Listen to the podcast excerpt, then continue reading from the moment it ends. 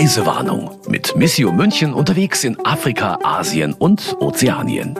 Und da sind wir wieder mit der zweiten Augustfolge und wieder geht es in den Libanon, dieses kleine Land, über das es aber unglaublich viel zu erzählen gibt. Und erzählen wird uns die Geschichten wieder Christina Balbach. Hallo. Hallo. Oder wie begrüßt man sich im Libanon? Das ist ganz unterschiedlich. Also man kann natürlich sich arabisch begrüßen, dann sagt man Mahaba. Oder man sagt Salut oder also Hello. Französisch? Französisch, Englisch. Es ist sehr gemischt. Die Älteren sprechen, sind sehr firm im Französischen und es wird aber zunehmend Englisch gesprochen. Also ein buntes Völkchen. Definitiv. In der letzten Folge haben Sie von Beirut erzählt und von der allgemeinen wirtschaftlichen Lage, die sich quasi im freien Fall befindet. Aber Sie haben ja noch ein bisschen mehr angeschaut in dem Land. Zum Beispiel eine der anderen Großstädte, nämlich Tripoli. Das liegt fast an der syrischen Grenze. Das sind dann nur noch ähm, so 30 Kilometer bis zur syrischen Grenze, die dann nach Norden hinkommt. Und es ist eigentlich auch nur so ja, eine Autostunde nach Homs dann. Also man äh, okay. hat schon so die, dieses Syrien-Gefühl. Mhm. Und was ist das so für eine Stadt? Das war mir total wichtig, dahin zu fahren, weil das ist eben die zweitgrößte Stadt im Libanon. Und da ist immer so dieses Thema, Tripoli steht im Schatten von Beirut. Beirut ist äh, die Stadt im Fokus, die große Stadt, die auch früher immer gehypt wurde. Und Tripoli ist im Norden ein echter Melting Pot, also aus verschiedenen Religionen und Ethnien. Es sind Sunniten leben dort, Alawiten, Schiiten, dann natürlich auch ähm, geflüchtete Palästinenser und Syrer. Es war auch mal eine ganz spannende Gegend. Der Orient Express ist da früher auch durchgefahren. Da mhm. gibt's noch so diese alte Eisenbahnstation, die man besichtigen kann. Heute ist es aber so, dass Tripoli oder schon länger gilt offiziell als das Armenhaus des Libanon. Schon seit Jahrzehnten sind eben dort nicht die Gelder hingeflossen, solange es noch welche gab, sondern eben nach Beirut. Wobei Beirut schon auch ziemlich arm klang. Also wie, wie viel schlimmer ist es dort? Es gibt in Beirut schon immer Viertel, die schwierig dran waren und die Brennpunkte sind. Aber jetzt ist die Armut eben auch im Zentrum und in den alten Vierteln von Beirut angekommen. Das ist sehr offensichtlich, dass dort eben Menschen jetzt in die Armut fallen. Äh, in Tripoli ist das schon länger der Fall, aber man kann sich natürlich dementsprechend ausmalen, wie schlecht es in manchen Vierteln, die auch vorher schon dramatische Brennpunktgegenden waren, wie es dort jetzt eben auch aussieht. Sie haben es gesehen. Wie sieht's da aus? Was mir im Kopf geblieben ist, wir waren in äh, dem Viertel Tabene zum Beispiel, weil dort die maronitische Kirche, ähm, vielleicht müssen wir auch später nochmal über die Maroniten sprechen, das haben wir noch gar nicht gemacht. Wer sind die? also die größte christliche Gruppe im Libanon sind eben ähm, Maroniten. Okay, jetzt haben Sie mich wieder überfallen. ich frage einfach, wenn ich was nicht verstehe. Vielleicht müssen wir das eben noch klären. Also im Libanon gibt es eben 18 anerkannte Religionsgemeinschaften. Das sind ja ganz schön viele. Ja. Und 60 Prozent sind Muslime, 40 Prozent sind Christen und mehrheitlich sind es eben Maroniten. Es gibt eben dort die maronitisch-katholische Kirche, die ist uniert mit der römisch-katholischen Kirche. Okay. Wie, wie unterscheiden die sich von den Katholiken? Also Maroniten deswegen, es gab wohl einen syrisch-aramäischen Mönch, den Maron, der wurde später heilig gesprochen und auf den beziehen sich die Maroniten. Es ist hm. und die haben also dann trotzdem den Papst als Oberhaupt? Genau anerkannt. Okay. Ja. Okay, habe ich noch nicht gehört. Schon wieder was gelernt. Ich merk's mir, hoffentlich. Und wenn nicht, dann verbessern sie mich. Wie sind wir jetzt auf die gekommen? Wir waren bei Wie es da aussieht, genau. Wir waren bei Tabene und das war sehr eindrücklich. Wenn man, wenn man wissen möchte, wie es den Menschen in Tripoli geht, dann ist ein Besuch in Tabene in diesem Viertel ganz aussagekräftig. Da gibt's eine von der Kirche betriebene Schule. Von den Maroniten? Die maronitische Diözese in Tripoli betreibt die, genau. Und dort steht sinnbildlich diese Schule an der Markierungslinie zwischen dem sunnitischen und dem schiitischen Viertel.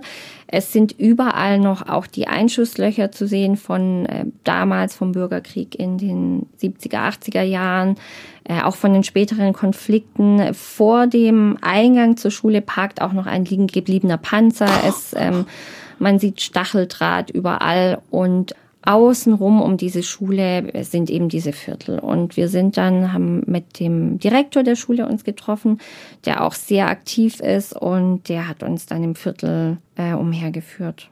Also umhergeführt, das heißt, was haben Sie dann da gesehen? Also wollten Sie da nicht alleine hin? Ja, also am Anfang waren wir in der Schule, wir wollten ein bisschen schauen, ähm, wie Schule da läuft, weil es ist eben der genau, einzige. Wer, wer geht denn dahin? Ja, also, es ist diese Schule ist der einzige Anker und auch Friedensförderer und Mediator in diesem ganzen Viertel. Und es waren, wir haben mit Lehrern gesprochen, wir haben da auch Eltern getroffen, die gesagt haben, wir haben so Sorge, dass diese Schule schließt, weil wir haben sonst nichts als diese Schule für unsere Kinder. Und dieses Wir haben sonst nichts war eben das, was wir auch sehen wollten. Wir haben gefragt, ob sie uns mitnehmen, ob wir einfach einmal auch einen Rundgang machen können, ob wir sie begleiten können nach Hause. Der Direktor ist auch mitgegangen und das war auch eine gute Idee weil man schon auch so, ja, man hat das Gefühl, man braucht so ein bisschen Schutz. Also Ach so, die, dass er da mitgeht, ist eine gute Idee. Ja. Die Menschen waren total froh, dass wir gekommen sind. Wir waren da und wir wollten auch ihre Geschichte tatsächlich hören, aber man äh, merkt eben, alle Männer dort sind stark durch die Kriege und Konflikte geprägt bis heute. Ich habe mit Familienvätern gesprochen, deren ganze Kindheit und Jugend war einfach nur von Krieg begleitet und diese Menschen sind einfach so sozialisiert. Und sie sind auch alle bewaffnet. Es herrscht eine extrem hohe Arbeitslosigkeit dort. Die Kinder in den Gassen spielen auch mit Waffen. Also das ist schon so ein Bild, das kennen wir natürlich nicht. Und mhm. man weiß, dass es so ist. Man kennt es auch aus den Medien vielleicht. Aber wenn man das einfach selber nochmal sieht, ist das schon... Ähm, äh, die spielen mit Waffen. Also ich meine, ich habe auch einen Sohn. Also bei uns gibt's die Nerves, mit denen man irgendwie sich irgendwelche Schlachten macht. Womit spielen die oder ist es also man weiß es gar nicht so genau. Also manchmal. Aber sie spielen Krieg.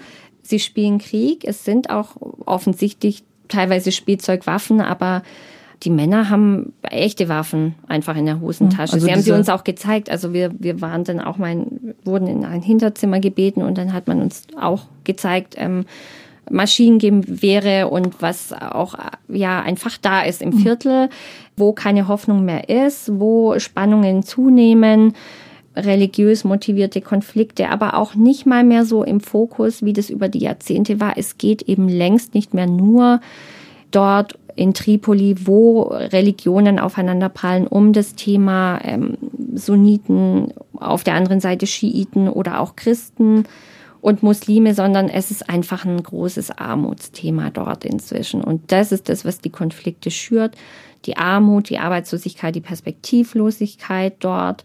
Wie funktioniert das dann in der Schule? Gehen dann da alle Kinder aller, ich sag mal, Gruppen hin? Das sind ja nicht unbedingt alle Religionen, also sind Religionszugehörige, aber im Prinzip Gruppenzugehörige. Genau so würde ich es jetzt genau interpretieren. Das. Es gehen hauptsächlich muslimische Kinder hin. Es sind es ist nur eine Handvoll christliche Kinder, die die Schule besucht. Es sind Sunniten, es sind Schiiten, es ist gemischt. Also in der Schule, das ist eben diese Blase, in der das funktioniert, was eben draußen nicht funktioniert. Was bringen die den Kindern dann dabei? Also ich meine, man muss ja damit umgehen, wenn das äh, ständig so eine latente Gewaltbereitschaft da ist. Die Lehrer versuchen einfach den Kindern das dort für diese wenigen Stunden, die, die dort sind, das zuzubereiten und ihnen natürlich über den Unterrichtsstoff äh, hinaus auch Werte mitzugeben. Mhm. Es ist die einzige Möglichkeit. Also diese Schule funktioniert? Diese Schule funktioniert noch. Ähm, wieso noch? Ich hatte ja auch ein Gespräch mit einer Lehrerin dort und ich habe dann auch gesagt, ich finde es ganz toll, was sie hier machen und welche Arbeit sie leisten eigentlich für die ganzen Familien. Also was die Kinder dann raustragen, geht direkt in die Familien zum Thema Werte auch. Und da hat sie mir dann erzählt, dass sie zum Sommer hin nach ähm, Kanada geht mit ihrem Mann und ihrem kleinen Kind, weil sie meinte, sie wird den libanesischen Pfund bezahlt der Staat ist zahlungsunfähig und sie kriegt jetzt dann wahrscheinlich bald gar nichts mehr und dann kann sie natürlich auch ihr Kind nicht betreuen lassen und es gibt für sie auch keine Zukunft, beruflich und privat. Sie geht und sie war nicht die einzige Lehrerin dieser Schule, also es gingen noch weitere Lehrer. Brain Drain nennt man das, glaube ich, oder? Ja. Übel. Und äh, das ist natürlich dramatisch, weil man einfach ja, man kann sich vorstellen, wie die Geschichte dann weitergehen kann. Ja, da, da wird diese Schule also bei allem Einsatz der Kirche dort wahrscheinlich irgendwann nicht mehr existieren können. Es sei denn, die Kirche kann da zahlen. Ja. Als Sie dort waren, gab es auch eine große Schlagzeile, nämlich das Kentern eines Bootes vor der Küste von Tripoli. Was jetzt aber gar nicht mal, ich meine, so traurig es ist, nicht so ungewöhnlich ist, dass Boote im Mittelmeer kentern, dass Menschen ertrinken dort. Warum hat das ein so großes Aufsehen erregt? Wir haben das schon bemerkt, als wir uns angemeldet haben. Also ich hatte mit dem Erzbischof ähm, Youssef Swave schon länger netten Kontakt und habe auch gesagt, wir interessieren uns ähm, für die Stadt, wir wollen gerne kommen. Und kurz vorher hat er noch seine Bedenken geäußert und meinte, er weiß gar nicht, ob wir mitten in der Stadt wohnen sollten. Natürlich unter seinem Schutz und in seinem Haus, aber momentan wäre so viel los und ähm, auf den Straßen. Und dann hat er uns das eben erzählt. Und zwar ähm, zehn Tage vorher ungefähr war eben ein Boot, äh, ein solches Schlepperboot vor der Küste vor Tripoli untergegangen und die Menschen umgekommen. Und also dazu muss man vielleicht wissen, dass eben vom libanesischen Norden aus ja regelmäßig Schlepperboote in Richtung Europa starten. Zypern, Was ist, da? Ah, Zypern. Zypern ist okay. die nächste Insel, das ist nicht weit. Und das ist so einer dieser Schlepper-Hotspots äh, in diesem Bereich. Und dieses Boot ist untergegangen und alle waren in Aufruhr, weil zum ersten Mal war es ein Bootsunglück mit Libanesen an Bord, anscheinend ausschließlich jedes Menschenleben zählt ja gleich mhm. natürlich, aber für die Libanesen war das sehr wohl nochmal ein plakativer Unterschied eben zu sehen und die waren geschockt und haben immer gesagt, jetzt ist es soweit, jetzt sind die Libanesen selbst auf der Flucht und ähm, verlassen ihr eigenes Land und sie fliehen längst nicht mehr über den Flughafen, sondern sie kaufen sich bei Schleppern ein, um ihr Land zu verlassen. Und das war das, was die Menschen da umgetrieben hat, als wir dort waren. Weil es nochmal so plakativ gezeigt hat, wie die Lage im Land ist. Ja. Bringt uns natürlich auch zu dem großen Thema Geflüchtete. 1,5 Millionen Syrer leben in diesem kleinen Land, in dem eigentlich knapp sieben Millionen Menschen leben. Äh, waren da jetzt die Syrer schon mit drin bei den sieben oder nicht? Ich weiß es jetzt gerade gar nicht, aber auf jeden Fall vom mhm. Anteil an der Bevölkerung. Es sind knapp sieben Millionen und davon eben davon so 1,5 Millionen Syrer. Da müssen wir hier nicht von das Boot ist voll sprechen. Nicht wirklich. Das ist eben fast ein Fünftel der Bevölkerung. Äh, und natürlich kommen noch viele andere auch dazu. Also wenn wir über Geflüchtete im Libanon sprechen, dann können wir die Palästinenser ja auch nicht auslassen. Die sind ja äh, seit Jahrzehnten auch schon im Land. Offiziell sind es so um die 480.000 oh, palästinensische Geflüchtete und deren Nachkommen, die leben ja schon in dritter, vierter Generation im Libanon und das ja ist eben auch ein großes Thema. Dann sind natürlich Iraker auch da und so weiter und die Syrer leben in informellen Camps über das ganze Land verstreut, hauptsächlich entlang der syrischen Grenze. Und immer wieder sieht man auch entlang der Routen diese Zeltstädte und diese Planen. Man kennt es ja aus den Nachrichten mhm. mit äh, dem Logo der Vereinten Nationen drauf. Das sieht man immer wieder. Es gibt kein einzelnes riesiges Camp, sondern es gibt einfach verschiedene Zeltstädte, die dann auch oft so genannt werden, also Klein Raqqa oder Klein Homs oder wie mhm. auch immer. Also im Prinzip da, wo die Leute herkommen, die sich auf der anderen Seite der Grenze genau. ansiedeln, nennen sie das dann Klein nach Ist dieser Stadt, aus der sie oft kommen. So informell mhm. wird es dann so genannt. Sie hatten auch noch eine total eindrückliche Zahl von Schulkindern. Ja, tatsächlich. Also ich habe das mal entdeckt äh, bei meinen Recherchen und äh, das fand ich schon sehr symptomatisch. Also 2013, das war ja dann zwei Jahre nachdem der syrische Krieg begonnen hat, lebten im Libanon mehr schulpflichtige syrische Kinder als libanesische Kinder. Das Unglaublich. war und ist ja bis heute für das sowieso schon schlechte und marode Bildungssystem im Land eigentlich eine Mammutaufgabe, die ja nicht bewältigt werden kann. Mhm. Aber die Anzahl finde ich sehr spannend, weil die Libanesen weniger Kinder haben als die Syrer? Auch das tatsächlich, ja. Viele Geflüchtete, jetzt zum Beispiel, wenn man die syrischen Geflüchteten nimmt, kommen ja auch aus sehr ländlichen Gegenden mhm. und in den Camps, das ist, ist tatsächlich auch so, ähm, werden natürlich viele Kinder geboren. Da sind total viele Kinder unterwegs. Wir haben ja dann auch unsere Partner gefragt, ob wir mal hinfahren können, ob sie uns dorthin begleiten, dass wir mit den Menschen da sprechen können auch. Und das ist natürlich bedrückend, weil diese Menschen leben seit gut zehn Jahren in diesen provisorischen Unterkünften und speziell an der syrischen Grenze entlang in der BK-Ebene ist der Winter auch sehr streng, da kann es kalt werden und es sind wahnsinnig viele Kinder um den Weg dort. BK-Ebene müssen wir noch vielleicht mal ganz kurz erklären. Das ist im Prinzip alles, was nicht Küste ist? Oder wie, wie soll man das beschreiben? Ja. Es zieht sich quasi komplett durchs Land, oder? Genau. Von Nord nach also, Süden. Wenn man sich den Libanon so vor Augen führt, dann ist links eben begrenztes Mittelmeer, dann geht es sozusagen hoch in die Berge, das ist dann das Libanongebirge und hinter dem Libanongebirge gibt es eben eine Ebene, eine sehr fruchtbare Hochebene, die liegt auf ungefähr 900 Meter. Und dann kommt nochmal der Anti-Libanon hin zu Syrien. Das ist ja ein sehr schmales Land. Ja, genau. Ja, ja. Ja, sonst hätte es auch nicht geklappt mit dem Skifahren und Drink am Strand nehmen, was wir in der letzten Folge beschrieben haben. Und in dieser Beka-Ebene gibt es sehr, sehr viele Geflüchtete, sehr, sehr viele Zeltstädte. Dort gehört es total zum Bild dazu.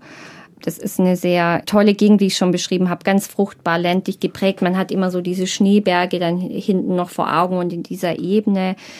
Das ist eben war damals schon bei den Römern wohl die Kornkammer für das gesamte römische Reich. Was wird da so angebaut? Also man könnte da, glaube ich, alles anbauen. Das Klima ist wunderbar. Obst, Gemüse, Getreide und so weiter. Das Klima würde es hergeben, aber wenn man über die BK-Ebene redet, dann äh, muss man auch über die Hisbollah reden, die Miliz, sozusagen der verlängerte militärische Arm des Iran, der dort das Sagen in der Gegend hat, kontrolliert dort alles. Es gibt wahnsinnig viele Checkpoints und ähm, streicht da die Devisen ein und in der BK-Ebene angebaut wird seit Jahrzehnten Cannabis für den Weltmarkt. Und zwar, also Tonnen kommen von hier, weil staatliche Kontrolle ist abwesend und die Hisbollah profitiert davon. Also man kennt vielleicht den Begriff roter Libanese. Ja, schon mal gehört. Genau, das Nie ist, probiert, aber schon gehört. Dort eben das Anbaugebiet. Okay. Sie sind ja jetzt da durchgereist, haben gerade erzählt, da gibt es viele Checkpoints. Wie reist man denn da so? Also Sie sind von Beirut gekommen in die BK-Ebene, war es, glaube ich, oder? Genau, von Beirut sind es so vielleicht gute zwei Autostunden. Wenn man durchfahren kann. Ähm, wenn man durchfahren kann, dann gelangt man nach Deir el-Ahmar. Da waren wir in der äh, BK-Ebene, das ist bei Baalbek. Dazu so erzählen im wir gleich noch eine Zentrum, Geschichte. genau.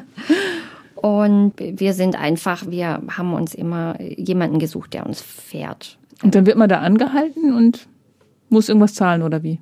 Ja, es kommt drauf an, wer mit dem Auto sitzt. Also wenn wir, wenn wir mit den Partnern unterwegs sind, die sind ja auch bekannt. Also als wir in der BK-Ebene waren, hat uns auch der Erzbischof Hanarame selber begleitet und war immer dabei. Der ist natürlich bekannt. Und Ah. dann wird man schon durchgewunken. Die kennen sich natürlich alle gegenseitig. Der kennt auch die ganzen Hisbollah-Leute, die da das Sagen haben, die oberen Militärs. Man kennt sich. Scheint ein spannender Mann zu sein. Ja, der ist tatsächlich ganz spannend, weil wenn man da äh, sich vor Augen führt, wie das eigentlich ist, es ist er ist ja ein Erzbischof und er ist sehr nah bei den Leuten. Das ist natürlich in einem ganz anderen Rahmen äh, als jetzt vielleicht bei uns, wenn man äh, da sich einen Erzbischof vor Augen führt. Der ist sehr unkonventionell, der hat sein Handy immer dabei und es klingelt aber auch die ganze Zeit. Wir haben dann auch mit ihm Mittag gegessen und ähm, da rufen alle Leute am Dorf an. Also jeder hat seine Handynummer und ähm, ich brauche wieder das Medikament und können wir nicht irgendwie, mein Kind ist krank, was können wir jetzt machen? Da wird dann gerne mal der Erzbischof selber angerufen und der geht dann aber auch ans Telefon, der kennt ja auch alle und alle kennen ihn und das war, fand ich sehr sympathisch und er hat auch einen ganz großen Garten. Es ist ja auch eine Weinanbaugegend und ähm, er hat Wein, er hat ein Gewächshaus, er hat Tomaten, pflanzt ganz viele. Und der äh, werkelt da wirklich selber rein, Ja, rum? also zieht sich dann was über, zieht dann was anderes an, so einen Sonnenhut auf und dann geht er in den Garten und wir haben, Hat er Ihnen den gezeigt? ja, ja, Hühner gibt's und Hasen und ist da total gern zugange und da gab's dann natürlich auch extrem leckere Sachen zu essen, natürlich frisch aus dem Garten. Hat er die womöglich auch noch selbst gekocht? Nein, soweit ging es dann nicht. Hat er nicht. Okay. So viel darf ich verraten. Dafür hat er dann doch andere Leute. Aber wie ist denn das mit der Gastfreundschaft da? Also es ist eine super arme Gegend und Sie werden da wahrscheinlich als, als Gäste immer empfangen wie die Könige, oder? Natürlich die arabische Gastfreundschaft ist nochmal, wird ja auch sehr hoch gehalten und da waren alle sehr bemüht um uns natürlich, auch unter diesen wechselvollen Umständen. Hat man dann ein schlechtes Gewissen? Ja, vielleicht hat man manchmal schon ein schlechtes Gewissen. Tatsächlich hatte ich das, weil wir viel sehen wollten und viel Auto fahren mussten. Und ich dachte mir, Mensch, jetzt müssen wir dauernd tanken. Also wir haben das natürlich bezahlt. Das ist äh, uns auch wichtig. Aber manchmal eben auch nicht. Dann ist schon ein anderer schneller und bezahlt und dann hinterher darf man natürlich das überhaupt nicht äh, wieder ausgleichen. Das ist unmöglich. Also wenn mhm. man was bezahlen will, dann muss man das sofort machen, sonst kommt man nicht mehr zum Zug und man kann dann auch eine Stunde darüber diskutieren. Das funktioniert dann nicht. Da wollen sie einen dann einladen und wenn man natürlich weiß, es ist gar nicht so viel da, dann möchte man das nicht annehmen. Aber wir sind ganz einfach unterwegs. Wir wohnen immer bei den Partnern und mhm. essen mit denen am Tisch das, was dann einfach auch gekocht wird. Und das ist immer wunderbar. Das ist das mhm. Schönste. Also in einem Hotel zu wohnen, das wäre ja auch nicht passend. Nee, nee, klar. Nee, aber was äh, mir in den Hinterkopf kommt, Sie hatten im Vorgespräch was erzählt, dass ja, oder Sie haben, wir haben es, glaube ich, in der letzten Folge erwähnt, Strom gibt's ja nicht ganz so oft. Und wenn man was kochen will, macht man das ja meistens eher elektrisch oder man holt es aus dem Kühlschrank oder so. Durften Sie das wissen, dass da der Strom fehlt oder wie war das? Das lässt sich ja nicht vermeiden. Das wussten wir, das bekommt man natürlich auch mit. Die wissen selber ziemlich genau inzwischen, wann der Staat Strom zur Verfügung stellt und dann versucht man da das Handy zu laden und da eben Sachen vorzubereiten.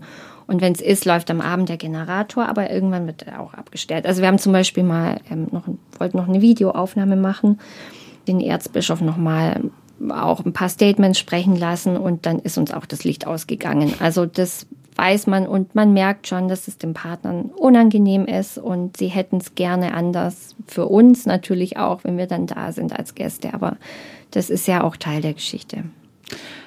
War der Erzbischof der Partner, den Sie da besuchen wollten, oder haben Sie noch andere besucht? Wir waren bei ihm untergebracht und von ihm aus haben wir dann die ganze Region erkundet. Da gibt es eine ganze Reihe Missiopartner, oder? Es gibt überall im Libanon auch Missiopartner und ähm, das ist ja in jedem Land so. Also wir haben ein gutes Netzwerk und da darf man sich dann anmelden und wird dann begleitet und das ist natürlich ganz toll. Aber in der Gegend ging es vor allem um Geflüchtete. Wie ist denn da die Stimmung? Ich meine, wie gesagt, bei uns schreit man, das Boot ist voll, wenn in einem Jahr eine Million Menschen kommen. Auf 80 Millionen? Ja, also das sind die großen Konfliktpunkte dort aktuell brodelt da ganz schön, das haben wir auch so erfahren. Also das, wie ich erzählt habe, es befinden sich dort eben diese geflüchteten Camps. Und man war sich anfangs auch wohl gesonnen, sage ich jetzt mal. Ich habe mal recherchiert und 2014, also wenige Jahre nachdem der Krieg dann in Syrien ausgebrochen war, Artikel entdeckt, zum Beispiel Zeit Online mit Überschriften Das Wunder von Deir el-Ahmar und so viele Geflüchtete wie Einheimische und eine Erfolgsgeschichte hieß, glaube ich, ein Titel. Da ging es damals darum, dass es toll ist, die Geflüchteten kommen an und irgendwie bekommt man es miteinander hin, weil eben früher auch viele Syrer als Saisonarbeiter auf den Feldern gearbeitet haben und in bestimmten Monaten auch dort gewohnt haben. Jetzt ähm, sind daraus eben dauerhafte Mitbewohner geworden, aber am Anfang äh, war so dieser Spirit, äh, man bekommt es schon irgendwie hin. Und inzwischen ist es gar nicht mehr so. Es gibt große Spannungen. Also ein Grund für diese Spannungen ist zum Beispiel, dass die Vereinten Nationen äh, bezahlen ja Strom und Wasser für die Zeltcamps, für die größeren. Inzwischen ist es ja so, dass die Libanesen sich selber das ja nicht mehr so richtig leisten können, Strom Wasser, also Benzin und so Generatoren zu betreiben zum Beispiel. Das ist so ein Punkt, ähm, wo natürlich Konflikt geschürt wird. Und die Libanesen sagen auch, also wir haben mit einigen Libanesen gesprochen, die tatsächlich sagen, die Syrer sollen endlich zurückgehen. Es gibt inzwischen auch Anschläge, äh, also es gab auch schon Anschläge in der Nacht auf die Camps. Die Geflüchteten befinden sich durchaus in Lebensgefahr, weil eben hier auch Hass geschürt wird. Und die Libanesen auf der anderen Seite erzählen von Plünderungen, die es schon gab. Äh, also da ist ein großes Misstrauen da zwischen, zwischen den Menschen. Und also die Stimmung kippt. Die Stimmung kippt. Wo man anfangs noch gesagt hat, wir helfen unseren Nachbarn natürlich. Also es wird wahrscheinlich irgendwie auch vorher schon Leute gegeben haben, die miteinander, wie Sie sagten, die, die sind als Saisonarbeiter rübergekommen. Das heißt, man, man kannte sich schon so. Man kannte sich, das hat auch am Anfang, deswegen glaube ich, äh, ging das ganz gut los und mhm. hat dann miteinander gearbeitet. Aber Jetzt äh, inzwischen kippt es und äh, die Libanesen sagen, ihr bekommt Strom und Wasser bezahlt, wir haben nichts mehr, geht zurück. Aber natürlich, die syrischen Geflüchteten leben hier seit zehn Jahren im Zelt. Wer möchte das schon? Und zurückgehen, wo ist die Perspektive in Syrien, wenn man die Menschenrechtslage anschaut und so weiter und den Wiederaufbau? Also es ist ein Konflikt, der ja momentan sich schwer lösen lässt. Aber Sie haben auch noch was ganz Schönes dort erlebt. Und das finde ich ist dann auch wieder so eine Geschichte, wo man die, die, die, die zwei Seiten dieses Landes sieht. Das, das Elend, in das es gerade stürzt und aus welcher Fallhöhe, haben Sie in der letzten Folge immer gesagt, das eigentlich kommt. Weil der gute Fritz Stark, der Fotograf, hatte Geburtstag. Süße 72 ist er geworden. Und Sie haben ihm einen Wunsch erzählt, äh, einen Wunsch erfüllt. Ja, ich habe behauptet, es ist sein Wunsch. In Wahrheit wollten Sie dahin. Ich habe es einfach beschlossen. Ich dachte, Fritz wird 72 und ist weit gereist und ähm, dort war er noch nicht, habe ich mir sagen lassen. Okay. Und äh, ich weiß ja, dass in der BK-Ebene auch die bedeutende Kulturstätte in Baalbek sich befindet. Und ja, okay, ich wollte selber auch hin. Also die heißt so diese Kulturstätte. Was ist das? Das ist eine riesige Tempelanlage und Ruinen eines einst sehr großen, mächtigen Jupiter-Tempels aus dem 8. Jahrtausend vor Christus. Und das ist eigentlich, also es ist Weltkulturerbe und in diesen Säulen sind auch die drei größten je verbauten Steine der Welt enthalten. Und zum Beispiel in Tausend und einer Nacht werden Baalbeks Süßigkeiten gerühmt, zum Beispiel. Okay. Und in arabischen Quellen ist Baalbek immer symptomatisch für reiche, schöne und fruchtbare Stadt und eben diese Tempelanlagen. Und ja, ich wollte die sehen. und ich dachte, Und wenn Fritz schon mal Geburtstag hat, dann muss er dahin. dann braucht er ja ein Geschenk. Und dann haben wir uns das aus den Rippen geschnitzt und die Partner dort sind ganz toll.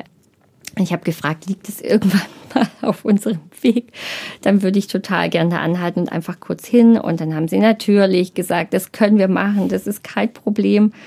Es ist so ein typischer Bedecker-Ort, würde ich sagen. Da waren früher natürlich Also in den 50er, 60er Jahren viele Touristen. wurden da reihenweise Touristen hingekarrt. Richtig, und das ist natürlich längst vorbei. Also äh, das ist ein bisschen eine besondere Stimmung, weil es sind tolle Tempelanlagen. Es ist aber natürlich auch eine sehr muslimisch geprägte Gegend, was toll war, weil wir auch den Muezzin haben rufen hören. Das mag ich ja immer persönlich sehr gerne. Und es war aber auch ein Hauptquartier von der Hisbollah auch und es ist viel Militär dort. Wir haben dann auch immer wieder so Schüsse gehört im Hintergrund. Das war so Okay. ein bisschen irritierend. Also das war eine ganz komische Stimmung. Und die Partner sind mit uns mit rein und haben dann uns immer so angetrieben. Wir wollten natürlich viel fotografieren und schauen und die waren immer so ein bisschen eilig und haben gesagt, jetzt können wir wieder zum Auto zurück. Und wenn man merkt, dass die Partner es eilig haben oder vielleicht lieber wieder ins Auto wollen, dann ist man eigentlich gut damit beraten, das auch zu tun. Das hat dann immer seine Gründe und wir haben uns dann auch beeilt und sind dann wieder zurückgegangen. Aber es war sehr eindrücklich. Da sind auch noch so ein paar Fremdenführer, die nicht mehr viel zu tun haben. Einer spricht natürlich wunder, wunderbar Deutsch und hat ja auch schon bessere Zeiten erlebt natürlich. Und heute in Baalbek gibt es jedes Jahr ein internationales Festival. Eigentlich das bedeutende Kulturfestival des Nahen Ostens wohl. Und das findet tatsächlich statt. Hat jetzt wegen Corona nicht mehr stattgefunden und dieses Jahr wieder zum ersten Aha. Mal. Also da hat schon Sting, Traut man sich dann doch wieder. Ja, es geht jetzt wohl wieder und äh, da hat schon Sting gesungen und die New Yorker Philharmoniker sind da schon aufgetreten und es muss eine ganz tolle Stimmung sein, so zwischen den Säulen. Das haben wir jetzt natürlich nicht, nicht erleben können.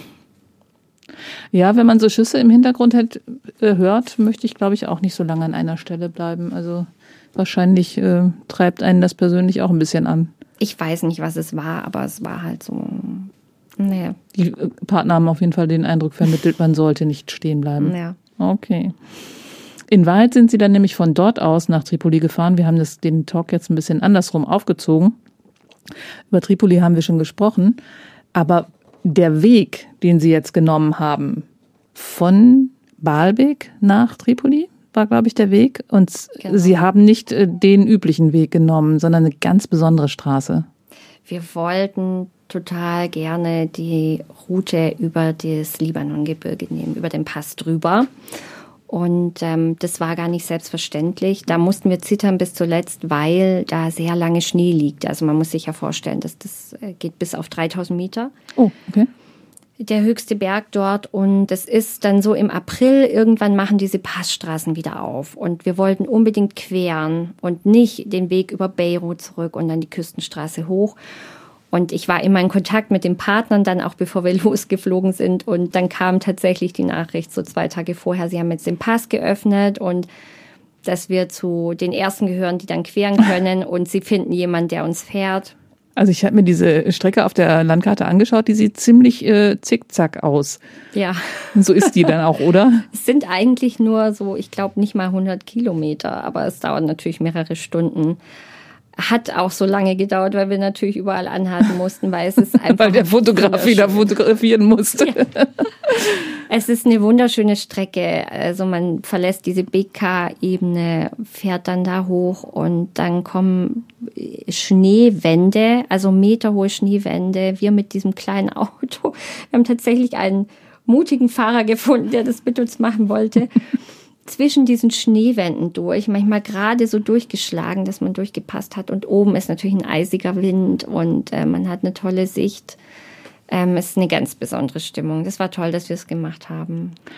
Und wenn man an der anderen Seite wieder runterfährt? Dann gibt es da einiges zu sehen. Man kommt zum Beispiel an stillgelegten Skigebieten vorbei. Ähm, da hatten wir in der ersten Folge schon drüber gesprochen, ja. ne, dass der Libanon war ja durchaus auch bekannt für, wir fahren erst Ski und gehen Wahnsinn. dann an den Strand.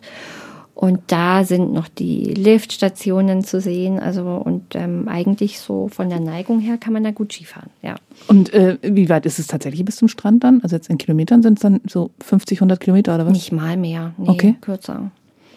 Und das Besondere aber auf der anderen Seite sind natürlich die Zedernwälder. Also wenn man über den Libanon spricht, kann man die Zedern nicht beiseite lassen. Die hatte ich nie auf dem Schirm, aber Sie haben mir vorher gesagt, die sind ja auch auf der Flagge.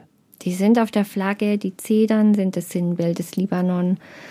Dieser besondere Nadelbaum, das ist so auch ausladend, sieht sehr schön aus und ist natürlich auch bekannt durch das Öl, das auch weltweit in Parfums dann verarbeitet ah, ja, wird. Stimmt. Das duftet Zedernöl, auch. Also genau. Also wenn man durch Zedernwälder geht, dann duftet es auch. Und es ist immer wieder bei Libanesen in der Diaspora ein Thema, diese Zedern, auch in diesem Buch, von dem wir gesprochen hatten. Genau, das ist es mit dem Titel. Das ist immer so ein bisschen die Zedern und der Zedernduft sind auch so ein bisschen das Heimweh nach dem Libanon und nach den guten Zeiten so. Und da gibt's Zedern vereinzelt und dann auch so ein geschütztes Waldstück äh, voller Zedern, durch das man dann auch wandern kann. Wir sind so ein Stück weit reingelaufen. Und es ist ein ganz tolles Klima und ganz besonders, es ist ein Nadelwald, es ist kühl. Und, und dann, man schaut aufs Meer. Und dann kann man, wenn es nicht neblig und diesig ist, was es allerdings war, könnte man dann schon so das Meer erahnen. Dann kommt noch von äh, Khalil Gibran, der Autor, ist vielleicht auch dem einen mhm. oder anderen ein Begriff, fährt man dann noch durch sein Heimatstädtchen durch und dann geht es runter äh, Richtung Tripoli ans Meer. Das ist also wirklich eine sehr schöne Strecke. Und da weiß man, wie schön dieses Land eigentlich wirklich ist. Ja. Und wie viel man da gerade verliert. Ja, das ist definitiv so, ja. Lassen wir es doch einfach mal so stehen. Ein wunderschönes, abwechslungsreiches Land im freien Fall der Libanon. Vielen, vielen Dank für diese spannenden Geschichten. Die Reportage über den Libanon mit all diesen tollen Bildern, die der Fritz Stark wieder gemacht hat, erscheint in, im nächsten Mission-Magazin, oder? Genau, die kommt dann im nächsten Mission-Magazin. Das erscheint dann im Oktober. Und auch in den folgenden Ausgaben gibt's dann auch immer wieder Libanon-Geschichten. Also Mission Magazin lesen lohnt sich. immer, immer, auch wenn es nicht in den Libanon geht. Man kann sich auch einfach mal umschauen auf der Homepage missio.com. Da kommt man über eine ziemlich gute Menü Menüführung auch relativ leicht zum Mission Magazin. Da kann man sich auch ein Probeexemplar bestellen und man kann in die alten Ausgaben reinblättern. Also wirklich spannend gemacht. In der nächsten Folge der Reisewarnung geht's nach, Sie wissen schon? Es geht nach Kenia. Weil nämlich Kenia in diesem Jahr wir haben Kenia und den Großraum Nairobi als Schwerpunkt im Weltmissionsmonat im Oktober und deswegen wollen wir da äh, nochmal auf Kenia einstimmen. Und ich habe jetzt gerade mal nebenbei ein bisschen geklickt, um zu schauen, wann der erste Donnerstag im September ist. Und siehe da, es ist der 1. September und dann kann man Neues über Kenia erfahren. Sie haben noch was mitgebracht. In der Folge von vor zwei Wochen haben Sie ja keine drei Stichworte mitgebracht, sondern zwei Lieder und ein Zitat. Das erste Lied haben wir gehört beim letzten Mal. Das Zitat haben wir gehört. Jetzt fehlt uns noch das zweite Lied. Was ist es? Da habe ich noch einen ganz tollen Musiktipp. Und zwar das Lied Liban Libre. Das hat Guy Béat äh, geschrieben, ein französischer Chansonnier, der hat seine Jugend im Libanon verbracht, er ist da aufgewachsen, lebt inzwischen nicht mehr. Und dieses Lied, Liban Libre, hat er zu Zeiten des Bürgerkriegs geschrieben und es ist ein Klassiker und ähm, gilt bis heute eigentlich als die Friedenshymne.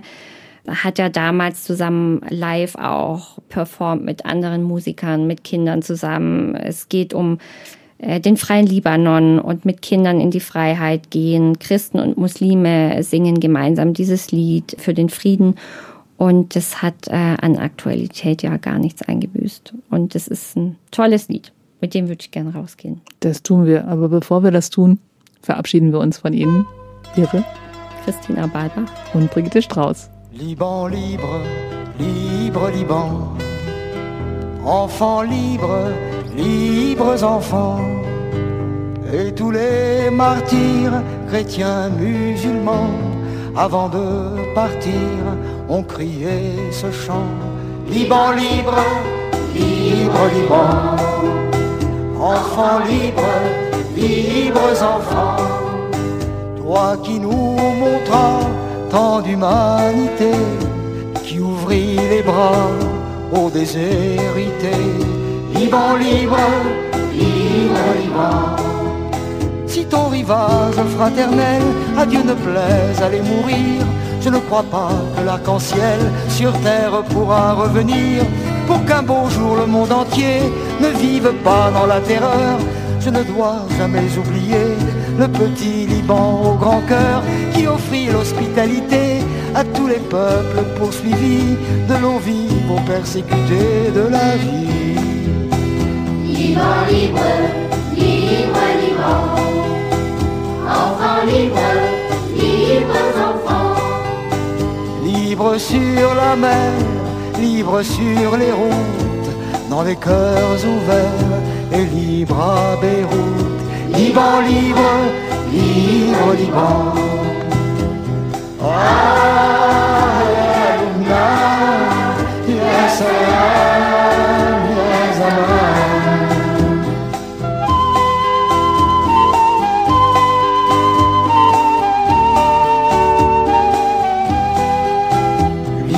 libre Enfants libres, libres enfants. Des montagnes pures, on les a salies avec les blessures de l'argent folie. Liban, libre, libre, Liban avec la drogue, avec les armes, au lieu des fruits de tes vallées. On fait de l'or, on fait des larmes, on fait du sang avec du lait. On sait même payer la corde, la corde pour être pendu, payer pour la miséricorde, et payer pour être vendu, payer pour devenir esclave, payer pour être massacré, payer pour vivre dans les caves, enterré. Liban libre, libre Liban ton chant vibre, vibre ton chant, vibre dans nos cœurs, vibre dans nos corps, pour que le bonheur nous survive encore. Libre, libre, libre, libre. Ah.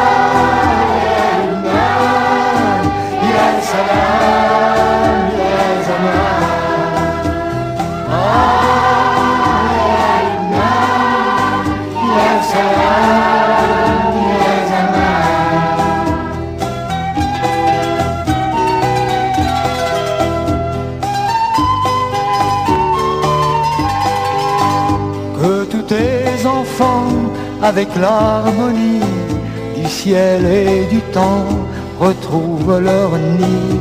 Libre, libre, libre, libre.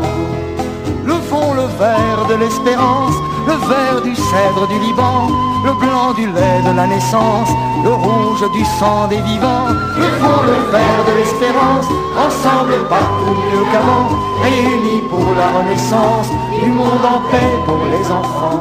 Libre, libre Liban.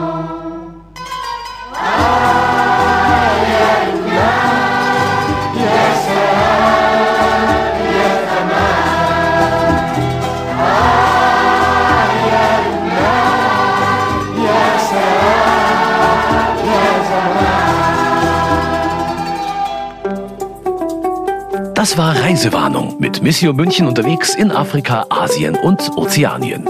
Ein Podcast von Missio München, produziert vom katholischen Medienhaus St. Michaelsbund.